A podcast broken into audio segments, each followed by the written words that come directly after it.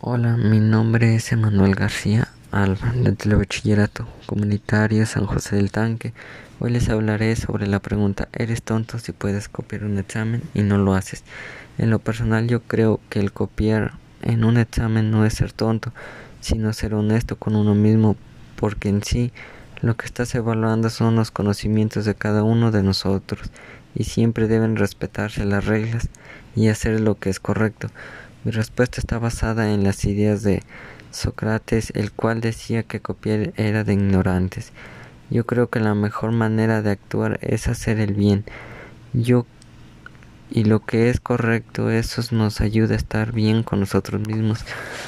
Para concluir, recomiendo a un alumno del telebachillerato que hay que esforzarnos por tener un buen aprendizaje y los resultados será a la hora del examen. Si no esforzamos, no habrá necesidades de copiar, por lo que el conocimiento ya será de nosotros.